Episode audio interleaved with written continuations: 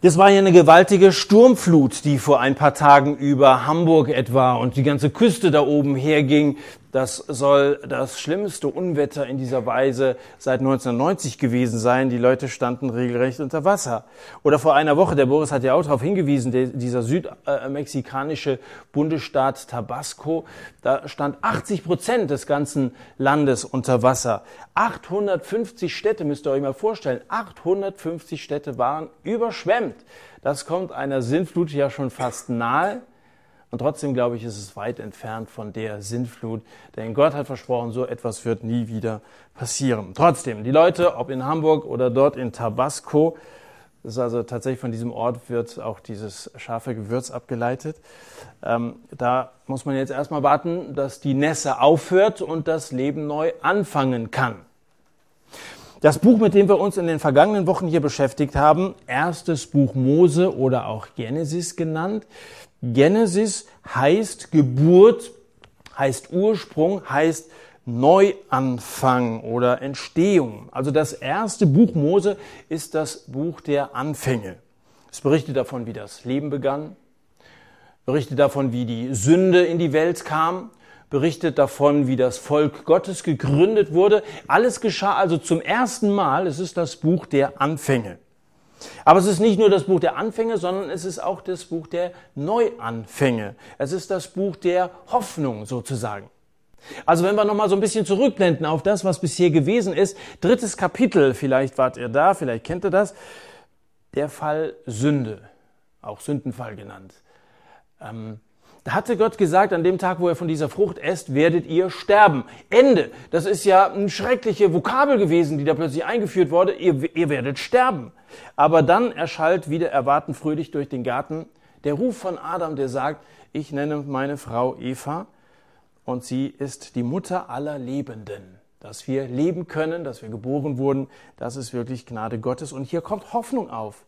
Ende aber auch mit Hoffnung verbunden. Oder viertes Kapitel, der Fall Brudermord. Gott überführt den Kain, er verurteilt ihn und damit ist Ende für Kain. Und dann plötzlich gibt Gott ihm ein Zeichen, eine neue Chance. Kapitel 4, Vers 15. Und da kommt wieder Hoffnung auf. Oder fünftes Kapitel, da heißt es achtmal, dann starb er, dann starb er, dann starb er, dann starb er, dann starb er. Das ist deprimierend, oder? So ein Geschlechtregister, die sterben alle sehr deprimierend, wenn da immer von Tod die Rede ist neuerdings. Das war eigentlich gar nicht Gottes Absicht. Bis auf einen Fall. Das war Henoch. Von dem heißt es, der starb nicht, der ist entrückt worden. Da kommt wieder Hoffnung auf.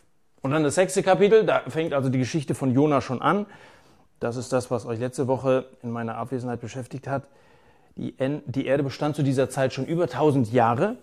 Und da sagt Gott, das Ende alles Fleisches ist vor mich gekommen. Das Ende alles Fleisches. Jetzt ist endgültig Schluss. Und jetzt mal ein Eindruck, der Gott hat sozusagen die Nase voll. Die Menschen haben ja gesündigt und gesündigt und gesündigt. Und, und Boris hat darauf hingewiesen, dass, dass es also wirklich durch und durch böse Menschen waren. Wie es da ausgedrückt ist. War es das also? Auf keinen Fall. Er sagt, das Ende allen Fleisches ist vor mich, vor mich gekommen, mache dir eine Arche. Und damit gibt er wieder neu Hoffnung zu erkennen und es geht dennoch weiter, sonst könnten wir ja diese Reihe schon abschließen. Naja, wir sind ja alle gar nicht hier. Also jedes Ende verbindet Gott mit einer neuen Hoffnung. Nochmal, Adam war der Mann des Anfangs. Gott hatte die Erde in der Schöpfungswoche Woche aus den Wassern heraus für Adam und Eva gemacht. Und vielleicht ist es für dich auch gar kein Problem, dass er der Mann des Anfangs war. Vielleicht ist dein Ursprung für dich gar nicht das Problem.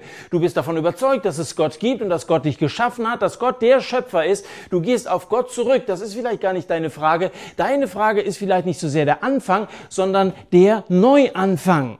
Vielleicht stellst du dir die Frage, wie kann ich neu anfangen, wo ich herkomme, das ist für mich klar, aber ich komme mit meinem Leben nicht zurecht und ich verrenne mich und ich, ich, ich falle immer wieder in die Sünde rein und ich bin eben nicht ein Mensch Gottes, so wie er ihn sich vor, ursprünglich vorgestellt hat. Wie schaffe ich das mit diesem Neuanfang? Adam war der Mann des Anfangs, Noah war der Mann des Neuanfangs. Jetzt machte Gott aus dem Wasser der Sintflut eine Erde für Noah und für seine Familie. Ich möchte gerne das, was ich heute Abend über die Kapitel 8 und 9 von Genesis, von 1. Mose sage, möchte ich folgendermaßen einteilen. Es heißt nämlich in diesen beiden Kapiteln dreimal und Gott. Und das ist eine, eine gute Hilfe, das Ganze in drei Teile einzugliedern. Zum einen, und Gott gedachte des Noahs, das ist Kapitel 8, Vers 1. Das zweite, und Gott redete zu Noah, das ist Kapitel 8, Vers 15. Und drittens, Gott segnete Noah und seine Söhne, Kapitel 9, Vers 1. Und Gott gedachte des Noah, Gott redete zu Noah und Gott segnete Noah und seine Söhne. Und dieses und, das immer davor steht, das signalisiert, dass es immer weitergeht. Und Gott hat doch nochmal neu mit dem angefangen. Und, und, ist das nicht ein schönes Wort? Und es geht weiter. Und Gott hat Geduld mit uns Menschen bis heute. Es geht weiter. Und wie?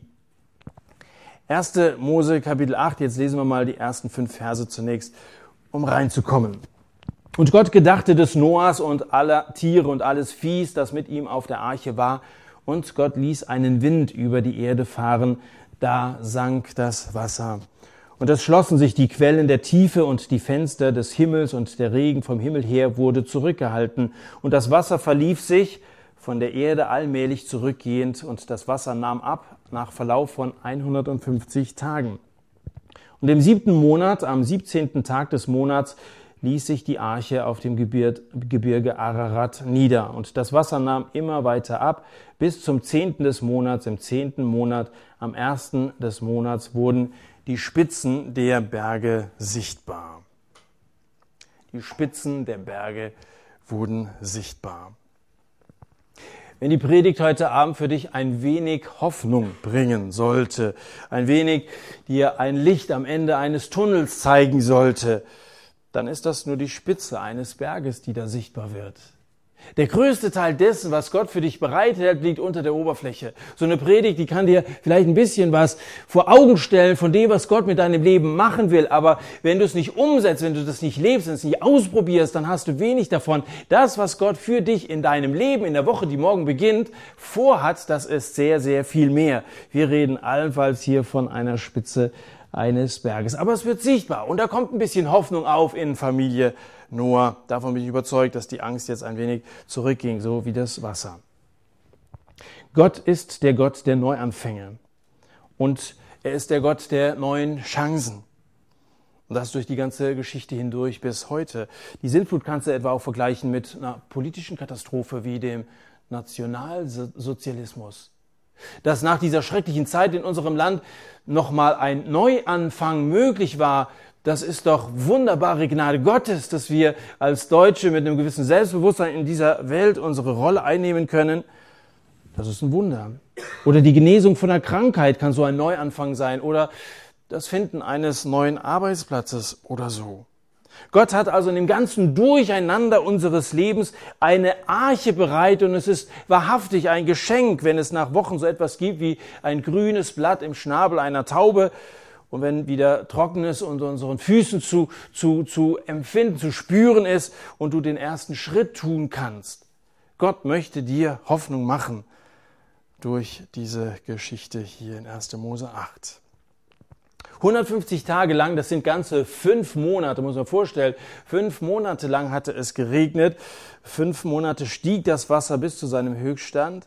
Und 150 Tage, noch einmal ganze fünf Monate dauerte es, nachdem der Regen aufgehört hatte, bis das Wasser wieder zurückgegangen war und dieser schwimmende Zoo dann auf äh, dem Gebirge Ararat aufsetzte. Auf und nieder. So ging es während der Sintflut.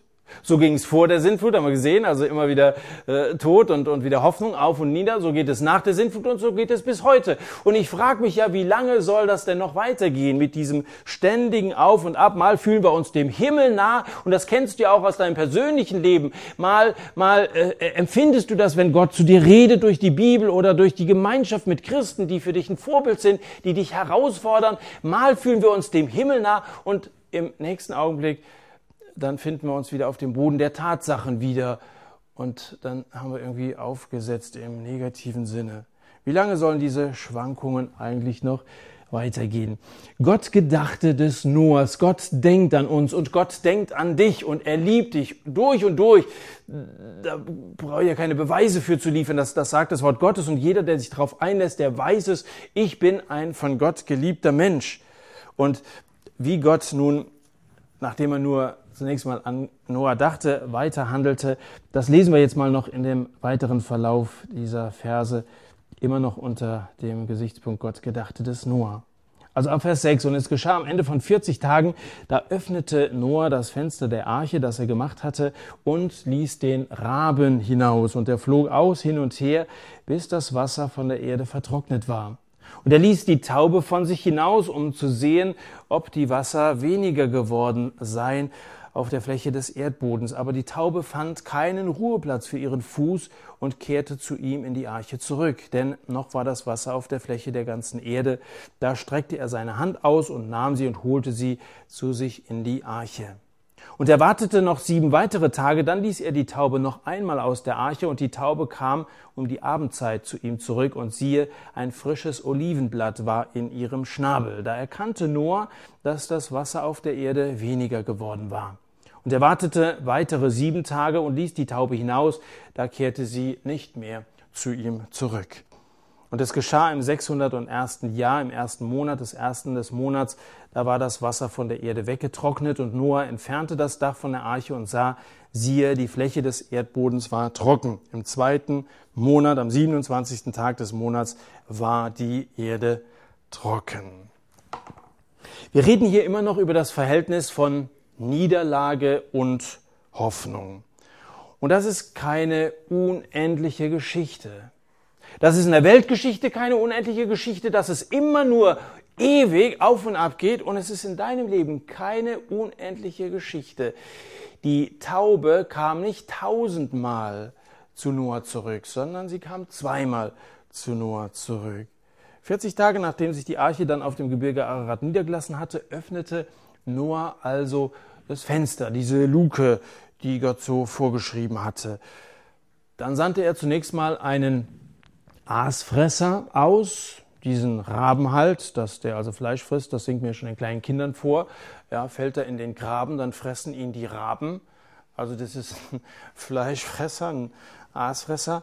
Und ähm, sobald er ausgeflogen war, kam er nicht wieder zurück, weil für den war ja der Tisch gedeckt. Überall schwammen Kadaver herum. So herrlich für so einen, so einen Raben, der hat sich also in der Welt ganz wohl gefühlt und deswegen blieb er dann auch weg. Äh, guten Appetit. Also, der Rabe fand genug Ration, die Taube mochte nichts davon. Für die Taube sind Tote nicht die geeignete Mahlzeit und die Taube kam zweimal zu Noah zurück. Das heißt in Vers 9, sie fand keinen Ruheplatz für ihren Fuß. Nochmal, ich möchte jetzt vielleicht eine, eine, eine ein bisschen gewagte Auslegung ähm, äh, dazu weitergeben, möchte den Text nicht zu sehr strapazieren, aber versucht mal diese Gedanken nachzuvollziehen. Beim ersten Mal kam sie schnell zurück. Beim zweiten Mal äh, kam sie erst gegen Abend zu Noah zurück und hatte dieses Olivenblatt im Schnabel, lieferte Noah damit ein Zeichen eines Neuanfangs. Und das dritte Mal kehrte sie gar nicht zurück, sie hatte jetzt so einen Ruheplatz in der Welt gefunden. Wir haben ja während der Abende viel über Gott, den Schöpfer, gesprochen. Und wir haben, ich denke, an jedem Abend auch über Jesus gesprochen. Jesus ist die Lösung der Probleme. Jesus ist der Retter. Jesus ist der, auf den sich die Bibel in allen Teilen bezieht. Er ist ähm, er ist das Zentrum der Geschichte, singen wir in einem Lied, und er ist das Zentrum des Wortes Gottes. Äh, in ihm löst Gott unsere Probleme. Aber da war doch noch der Heilige Geist. Da ist Gott der Schöpfer, da ist der Sohn Jesus, der Heilige Geist. Der war im Alten Testament nicht nur schon vorhanden, wie es zum Beispiel in Kapitel 1, Vers 2 ganz am Anfang schon heißt, der Geist Gottes schwebte über dem Wasser, der war nicht nur schon vorhanden, sondern er war auch am Handeln. Er war schon im Alten Testament durchaus wirksam. Doch der Heilige Geist wirkte damals nur punktuell, ganz gezielt auf bestimmte Menschen ein. Er hat Menschen zu besonderen Aufgaben ausgestattet, sie befähigt, etwas für Gott zu tun, Aber er blieb eben nicht bei diesen Menschen. Petrus schreibt, von Gott her redeten Menschen getrieben vom Heiligen Geist. Das ist ein schönes Bild, was er hier gebraucht. Die wurden getrieben vom Heiligen Geist. Das ist vergleichbar mit einem Segelschiff. Ein Segelschiff ist angewiesen auf Wind. Ein Segelschiff kann nur dann Fahrt aufnehmen, wenn eine gewisse Prise da ist. Wenn Windstille da ist, dann können Sie Segel einholen, da geht eben nichts vorwärts. Und so sind Menschen im Alten Testament angewiesen gewesen auf die Wirkung des Heiligen Geistes. Und David betet mal im Psalm 51, nimm deinen Geist nicht von mir. Er musste fürchten, dass Gott seinen Heiligen Geist wieder von ihm nimmt. Also dauerhaft wirkte der Heilige Geist alttestamentlicher Zeit in Menschen nicht. Jesus dann aber kündigt seinen Jüngern etwas Spektakuläres an. Als er mit seinen Jüngern so bei den letzten Treffen zusammen war, mit ihnen redete, sie tröstete darüber, dass er weggehen würde, aber dann den Sachwalter, den Heiligen Geist schicken würde, sagte er zu ihnen, er bleibt bei euch und er wird in euch sein. Das war wirklich etwas Neues. Das hatte es bis dahin nicht gegeben. Er bleibt bei euch. Das ist vergleichbar, wenn du ein Gegenbild zu diesem Segelschiff haben willst, vergleichbar mit einem Dampfer. Bei einem Dampfer ist es so, dass die Kraftquelle innerhalb des Schiffes liegt. Also der Antrieb kommt aus dem Dampfer selber, es liegt drin, der ist nicht angewiesen auf Wind oder so. Und wenn du ein neutestamentlicher Christ bist, wenn du einer bist, der mit Jesus lebt, der also sein Leben mit Jesus in Ordnung gebracht hat, dann bist du so einer, der den Heiligen Geist wohnend in sich hat, eine Kraftquelle und Möglichkeiten damit, die es in der Welt eigentlich sonst nirgendwo gibt dass der Heilige Geist in uns wohnt, das ist Thema etwa von Römer Kapitel 8, wenn du das da mal so ein wenig verfolgen willst. Aber was hat das Ganze jetzt mit dieser Taube zu tun? Sehen wir uns diese drei Erkundungsflüge mal etwas näher an. Das erste in Vers 9 war ja, sie fand keinen Ruheplatz. Der Heilige Geist schwebte 4000 Jahre lang über den Wassern. Der Heilige Geist hat 4000 Jahre Menschheitsgeschichte keinen Platz gefunden, wo er bleiben konnte, weil da sozusagen alles geistlich Tote waren. Da war niemand, der rein gemacht wurde durch Jesus, weil Jesus ja noch nicht gestorben war. Also hat er auf Menschen eingewirkt, er hat sie für bestimmte Aufgaben gebraucht. David, die Propheten und alle möglichen anderen, selbst Saul, selbst Biliam, ein Magier, hat der Heilige Geist ausgestattet für bestimmte Aussagen, aber bei keinem konnte er bleiben. Also sie fand keinen Ruheplatz. Vers 9. Dann in Vers 11, sie kam zurück mit einem Olivenblatt. Als Jesus getauft wurde, so heißt es in Lukas Kapitel 3, Vers 21, Jesus wurde getauft und er betete, da wurde der Himmel geöffnet und der Heilige Geist stieg in leiblicher Gestalt wie eine Taube auf ihn. Da kommt sie wieder. Gerade hat das Neue Testament angefangen, über das Alte Testament haben wir gesprochen, und da kommt der Heilige Geist wie eine Taube und nimmt Besitz von Jesus und bleibt auf ihm. So heißt es da. Jesus war und ist also ganz anders als jeder andere Mensch in der ganzen Schöpfung. Er ist der Gottessohn, er ist heilig und er ist vollkommen und die Taube kam auf ihn und blieb dort. Sie fand einen Ruheplatz für ihren Fuß, um diese Worte hier aus dem Text aufzugreifen. Und in Jesus fand sie sozusagen das Olivenblatt, das Zeichen des Neuanfangs, das Zeichen der Auferstehung, das Zeichen der Hoffnung, dass sie, die Taube, spricht der Heilige Geist, den auf Erlösung wartenden Menschen zur Arche brachte. Da stehen sie da und warten voller Verzweiflung, was wird jetzt sein und wird es überhaupt wieder möglich sein, auf dieser Erde zu leben? Und dann kommt die Taube und bringt ein Zeichen eines Neuanfangs. Wenn wir es vergleichen wollen mit dem Heiligen Geist, der Heilige Geist möchte dir, einem Menschen klar machen, es gibt Hoffnung. Und in Jesus ist diese Hoffnung begründet. Das ist ja nicht nur eine Hoffnung, wo wir uns irgendwie was vormachen. Also wenn man so über Auferstehung redet, das ist ja manchmal an Ostern so, dass man sagt, na ja, dann, dann ist das so eine Auferstehung in den Köpfen der Jünger, sagt man so. Der ist nicht wirklich auferstanden, aber das ist irgendwie so eine Auferstehung, das ist, das ist so eine, so eine unbegründete Hoffnung. Kommt mir so vor, als wenn in so einem Bergwerk ein paar Arbeiter verschüttet sind und dann völlig verzweifelt im Dunkeln sitzen und einer der Arbeiter nimmt ein Stück Kreide und malt eine Tür an die Wand und sagt, also wir können ja nach draußen gehen. Das ist so, wenn man sagt, also Jesus ist auferstanden, Jesus lebt, aber sagt, das Ganze ist in den Köpfen der Jünger passiert, er ist natürlich nicht leibhaftig auferstanden. Wenn Jesus nicht lebt, wenn er nicht auferstanden ist, wenn er nicht der Sohn Gottes ist, dann lohnt sich ja keine fünf Minuten über sowas nachzudenken. Aber wenn er wirklich lebt, dann soll er wirklich die Mitte in deinem und in meinem Leben sein. Er ist das Zeichen, oder dieser Zweig ist das Zeichen für einen Neuanfang. Sie kam mit diesem Olivenblatt. Und das dritte Mal, sie kehrte nicht wieder zu ihm zurück. Vers 12. Nach weiteren sieben Tagen ließ Noah also die Taube erneut steigen und sah sie nie wieder. Warum? Weil sie jetzt Ruheplätze fand, mitten in der Welt. Das Neue seit Pfingsten ist, dass es Menschen gibt, die rein gemacht worden sind durch das Blut von Jesus. Das Blut von Jesus reinigt uns von jeder Sünde, sagt das Neue Testament. Also, dass er bleibend auf Menschen wohnen kann, ist nur möglich, weil Menschen bei Jesus von ihrer Sünde gereinigt worden sind. Rein, gereinigt zu sein heißt, heilig zu sein, heißt vollkommen zu sein. Der Hebräerbrief sagt es im zehnten Kapitel, denn mit einem Opfer hat er die, die geheiligt werden, für immer vollkommen gemacht. Bist dir dessen bewusst, wenn du mit Jesus lebst und wenn du dir von ihm seine Sünden hast vergeben lassen, dass du, dass du vollkommen in Gottes Augen bist? Und dass du von daher eine Wohnung äh, des Heiligen Geistes bist, dass der Heilige Geist dein Leben völlig neu machen will und kann.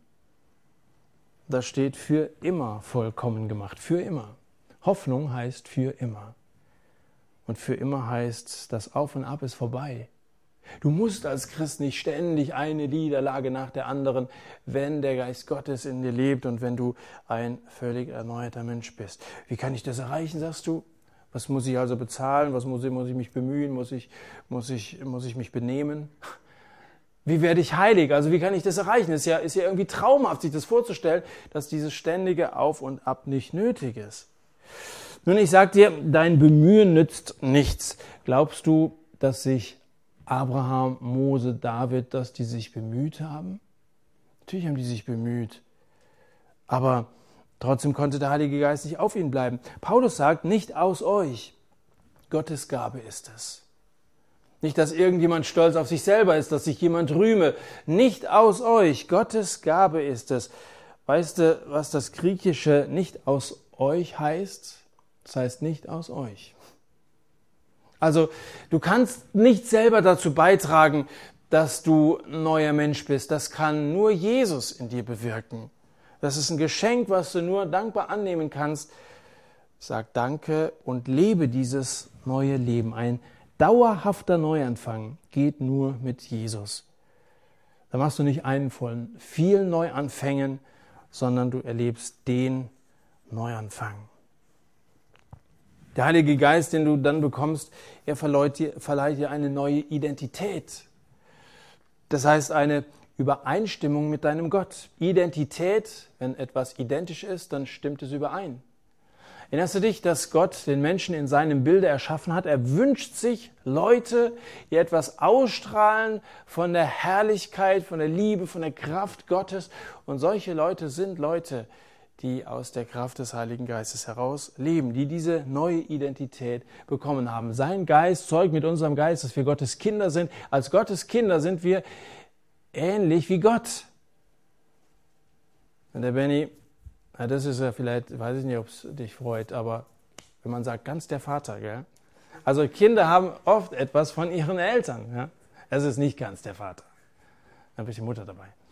Ähm, aber Kinder haben etwas von ihren Eltern. Gell? Und wenn, wenn es heißt, sein Geist zeugt mit unserem Geist, dass wir Gottes Kinder sind, dann hat es etwas mit dieser neuen Identität zu tun.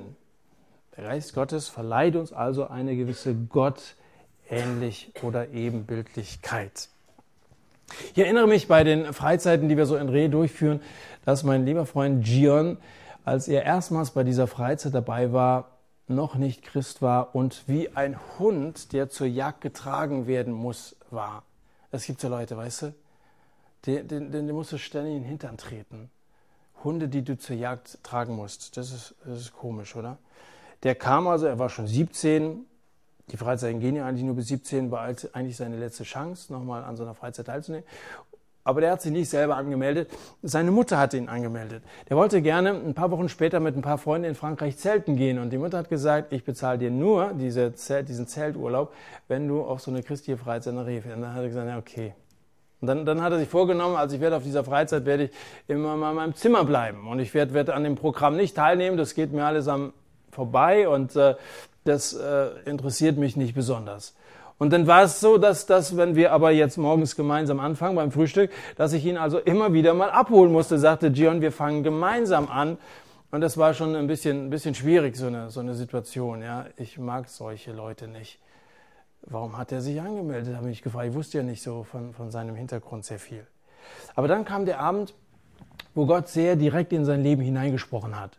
Das war ein Abend, wo, wo Erik so aus seinem Leben erzählt hat und wo er einiges über die Bibel gesagt hat. Und irgendwie hat es den Gion getroffen. Gion heißt Gion, weil er ein Koreaner ist, nebenbei bemerkt. Und das hat ihn so sehr beschäftigt, dass er an diesem Abend angefangen hat zu beten. Er hat gesagt, ich habe hab die, die halbe Nacht im Bett gelegen und ich habe gebetet, stundenlang mit Gott geredet. Am nächsten Morgen, wir saßen um 7 Uhr im Mitarbeiterkreis, Frühstück gibt's erst um halb neun. Um 7 Uhr im Mitarbeiterkreis geht die Tür auf, Gion mit der Bibel unter den Arm und sagte, wo geht's denn hier zur stillen Zeit? Ich möchte gerne mit Leuten Bibel lesen. Habe mir da, Entschuldigung, das muss eine Verwechslung sein. Wer ist das? Das war er wirklich. Der wollte mit Leuten die Bibel lesen, freiwillig. Und dann, dann war er in so einer stillen Zeitgruppe und am nächsten Morgen war es genauso. Und dann, und dann hat man auf der Freizeit schon gemerkt, er hat sich total verändert seit dieser, seit dieser äh, besagten Nacht. Und drei Wochen später rief mich seine Mutter an und sagte, weißt du, Markus, wir haben lange für ihn gebetet. Der ist nie mit seinem Leben zu Jesus gekommen. Ist, er ist in einer christlichen Familie groß geworden, aber er hat sich nie bekehrt. Und wenn wir es jetzt zu Hause nicht erleben würden, wir würden es nicht glauben. Unsere Gebete sind erhört worden. Weißt du, das ist so ein Fall, wo einer wirklich sehr, sehr merkbar zu einem neuen Menschen geworden ist. Einer, der von diesem Tag an angefangen hat, Gott zu dienen und sein, sein ganzes Anliegen nur noch das war, Gott zu gefallen und, und nachzudenken, wie er sich mit einbringen kann, ist für viele mittlerweile zum großen Vorbild geworden. Ist Mitarbeiter schon gewesen auf den Freizeiten. Ich habe ihn am Anfang nicht leiden können.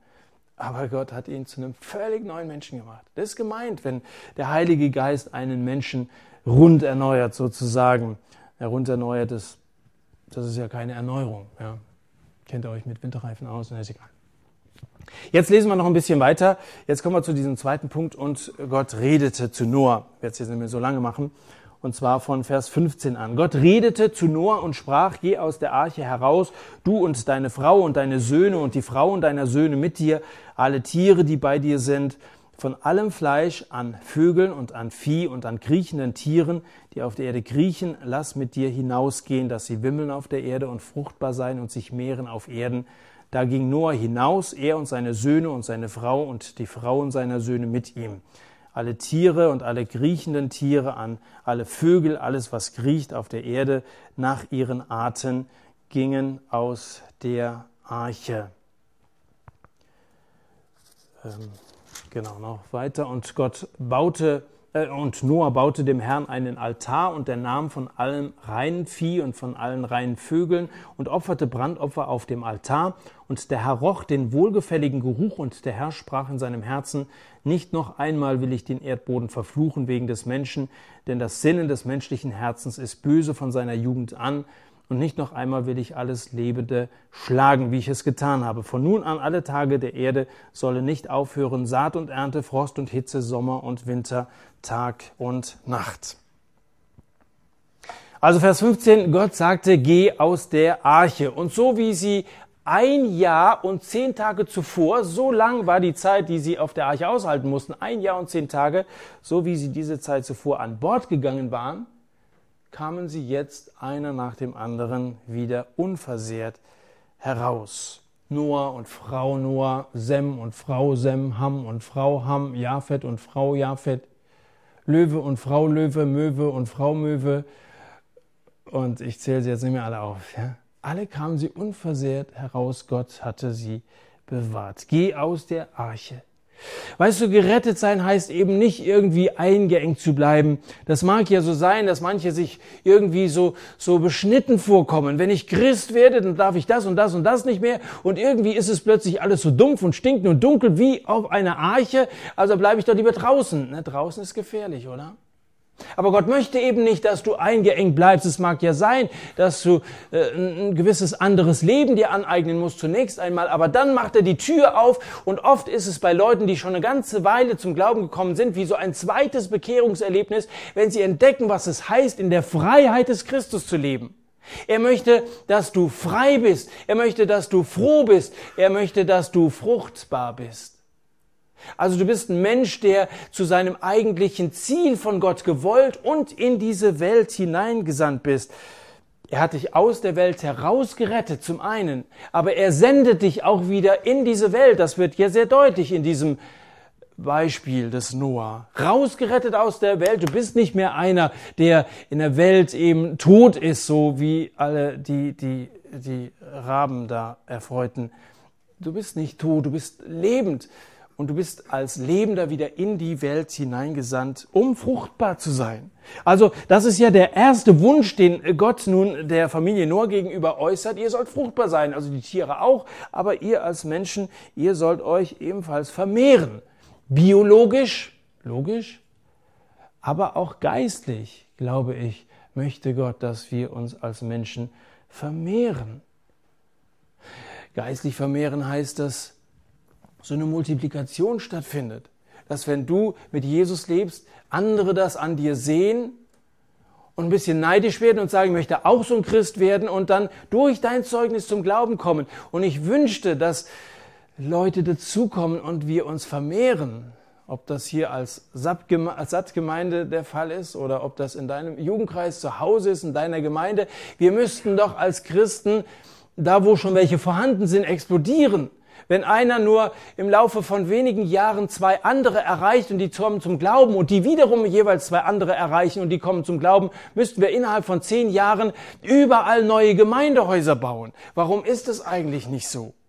Also woran bleibt denn die Zahl hier abends bei den Gottesdiensten relativ konstant? Ich wünschte mir, dass wir uns in einer gewissen Zeit verzehnfachen, dass wir gar nicht mehr wissen, wo wir uns überhaupt treffen sollten, weil es immer mehr werden, weil immer mehr dazukommen. Gott möchte, dass wir uns vermehren. Fruchtbar sein, auch im geistlichen Sinne. Das Wort Gottes bewirkt so etwas. Jesus erzählt ja so ein Gleichnis im Matthäus-Evangelium Kapitel 13, wo er sagt, dass Saatgut ausgestreut wird und dann sagt er, es bringt 30-fache, 60-fache und 100-fache Frucht. Wenn ich sage, dass wir zehnmal so viele sind, dann ist es ja noch sehr bescheiden, was ich mir da vorstelle. Er spricht von 30-fach, von 60 und von 100-facher Frucht. Wenn du so drüber nachdenkst, fällt dir jemand ein, den du einladen könntest, das Evangelium zu hören? Fällt dir jemand ein, der vielleicht innerlich traurig ist, dem etwas fehlt, der Gott nicht kennt, aber der vielleicht gerne mit Gott leben würde, dann bete doch für diesen Menschen. Mach das mal eine ganze Woche, jeden Tag, bete für diesen Menschen. Und dann überwinde dich mal und lade ihn ein und sag, hey, ich lade dich ein zu diesem Jugo nach Manderbach oder kommst mal sonntags abends zum Satt mit. Und dann werden wir immer mehr. Und dann bekehrt er sich und bringt wieder andere Freunde mit. Das ist das, was Gott sich sehr, sehr wünscht. Lass uns doch mal ganz kurz drüber nachdenken. Halt dir mal eine Person vor Augen. Jemanden aus deiner Schulklasse, Nachbarschaft, vielleicht sogar ungläubigen Verwandtschaft. Irgendeine Person, die du einladen möchtest. Ich gebe dir mal einen Moment, dass du für dich beten kannst, für diese Person, jetzt in diesem Moment. Dann wird dir schon mal so für 70, 80 Leute gebetet in diesem Moment. Das ist ja schon mal sehr gut. Lasst uns beten um Vermehrung.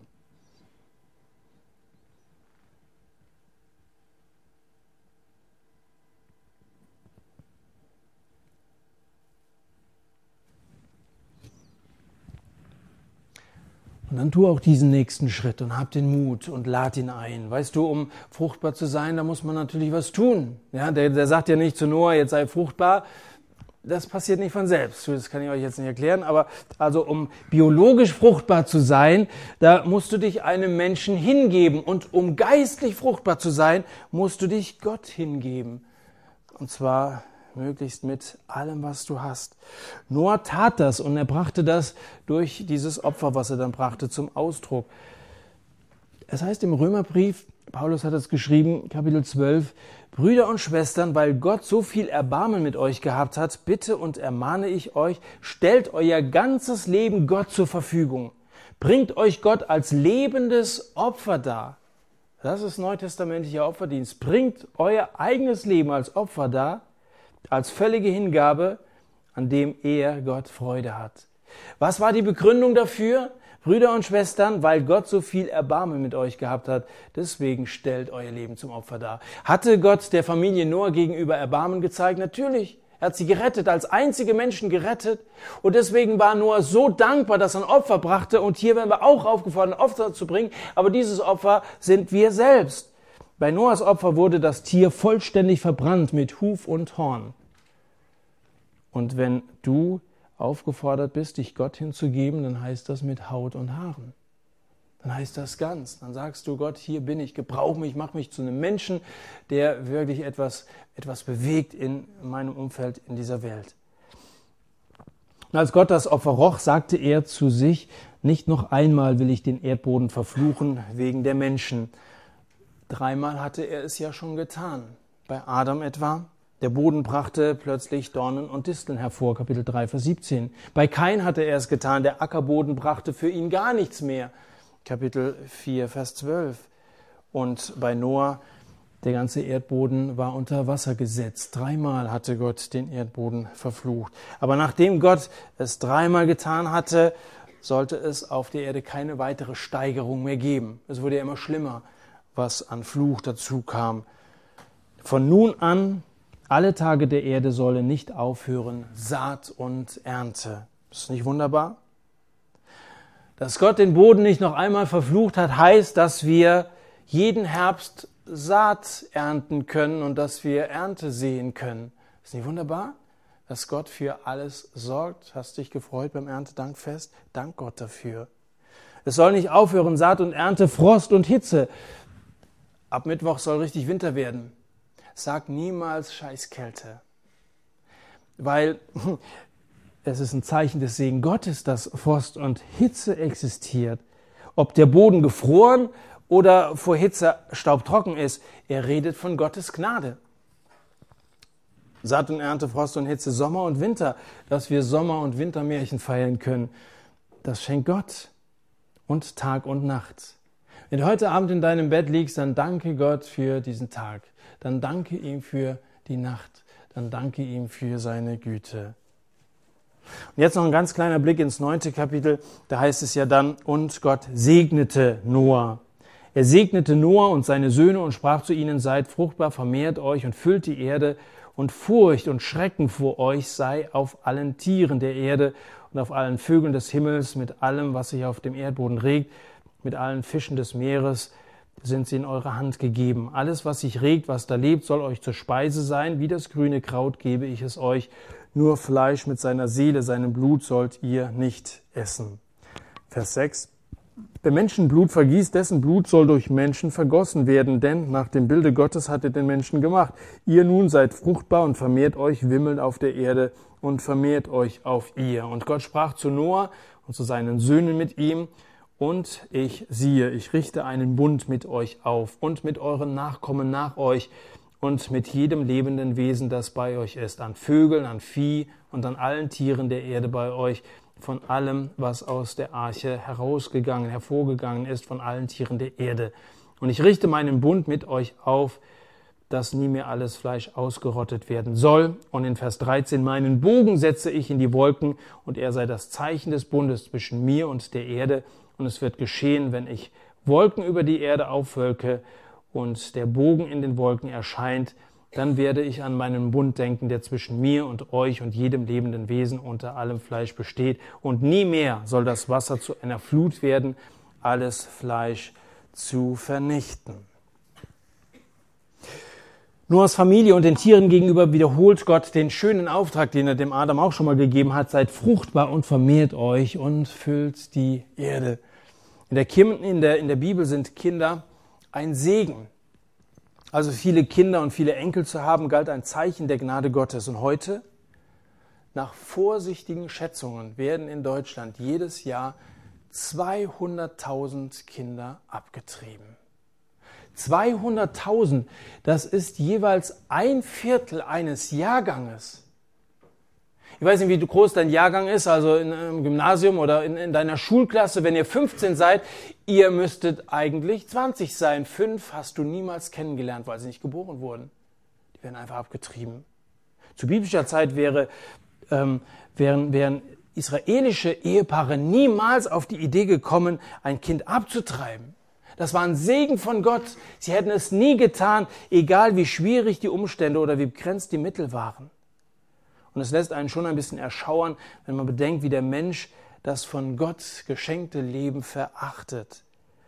Dieser Schauer erreichte von nun an selbst die Tiere. Furcht und Schrecken vor euch sei auf allen Tieren der Erde. Bis dahin haben die keine Angst vor Menschen gehabt.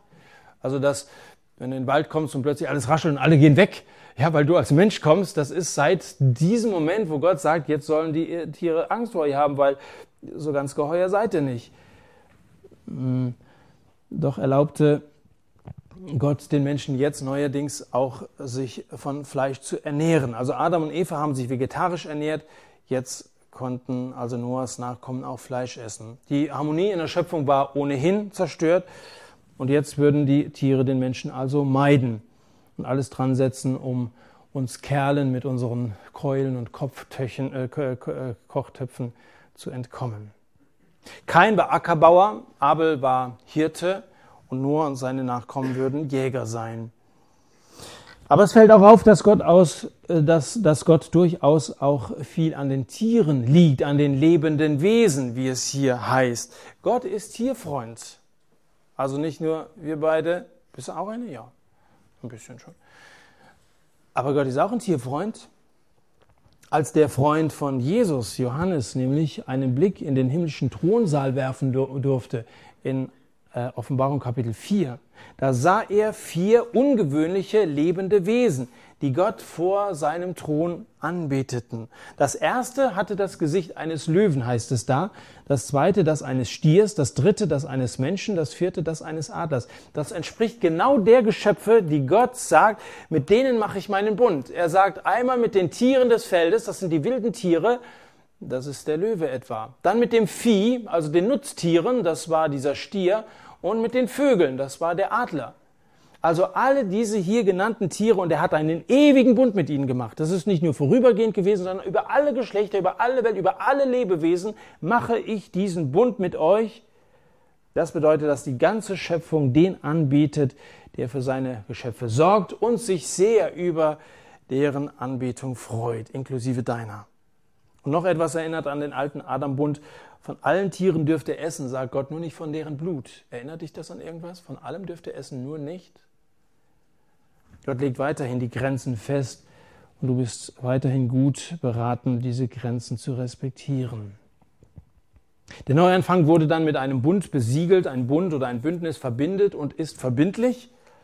Er beinhaltet Verpflichtungen für den Menschen und Versprechungen von Gott. Wegen der Zerstörung des Menschen durch die Sintflut hätten die Menschen ja meinen können, das ist kein Problem, Leben einfach auszurotten.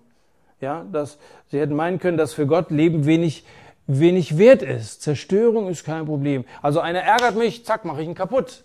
Hätte der Mensch ja denken können. Aber weißt du, einer ist Gesetzgeber und einer ist Richter. Nur einer entscheidet über Leben und Tod und das ist alleine Gott. Dieser neue Bund zeigt, dass das Leben heilig ist und dass der Mensch den Menschen nicht kaputt machen soll. Und trotzdem muss Gott sich Tag für Tag, stündlich sogar ansehen, wie in seiner Schöpfung Blut vergossen wird.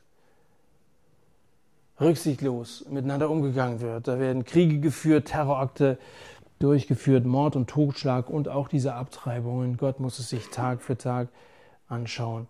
Dass Gott nicht wieder so eine Flut kommen lässt, das ist wirklich eine große Gnade. Verstehst du, warum man sagt, dass wir in einer Gnadenzeit, in einer Zeit der Gnade leben?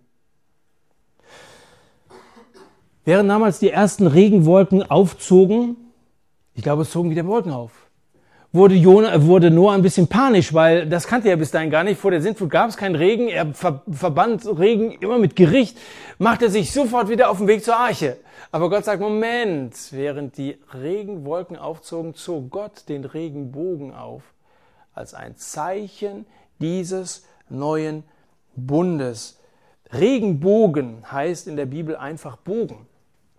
Das ist das gleiche Wort, das gebraucht wird für in der Antike gebrauchte äh, Schießgeräte, also Waffen, die gegen Menschen eingesetzt wurden. Wenn es heißt, er setzte seinen Bogen in die Wolken, nicht ein Regenbogen steht da nicht, sondern seinen Bogen in die Wolken, dann hängt er sozusagen seine Waffe an die Wand, seinen Bogen hat er aus der Hand gelegt, in die Wolken gesetzt. Noah hatte es bedeutet, hatte es äh, erlebt, was es bedeutet, mit Gott Krieg zu führen oder dass Gott Krieg führt. Aber dieser Bogen ist nicht mehr auf Menschen gerichtet, also sozusagen auf sich selber gerichtet. Er würde seinen Sohn treffen. Gott hat mit uns hier in diesem Moment einen Waffenstillstand eingerichtet. Fassen wir es nochmal alles zusammen, diese drei Punkte. Erstens, Gott gedachte an Noah. Gottes Gedanken drehen sich ständig um dich. Gott liebt dich unglaublich.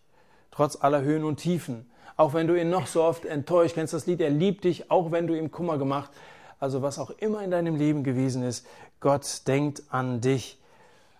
Und er möchte, dass dein, sein Geist in dir wohnt. Da geht es übrigens nicht davon, dass du möglichst viel vom Heiligen Geist hast, sondern dass der Heilige Geist möglichst viel von dir hat und du ein, einen, ein ganz neuer Mensch wirst. Das zweite, Gott redete zu Noah. Er sagte, geh raus aus der Arche. Später hat Jesus gesagt, ihr werdet Kraft empfangen, wenn der Heilige Geist auf euch gekommen ist und ihr werdet meine Zeugen sein. Ähm, er möchte, dass wir fruchtbar sind, dass wir Zeugen sind. Darüber werden wir nächste Woche noch ein bisschen reden. Und dann das dritte, Gott segnete Noah und seine Söhne und seine Kindeskinder und Kindeskinder bis uns heute. Gott segnete Noah, alle Nachkommen. Nach dem großen Regen schenkt Gott uns seinen Segen.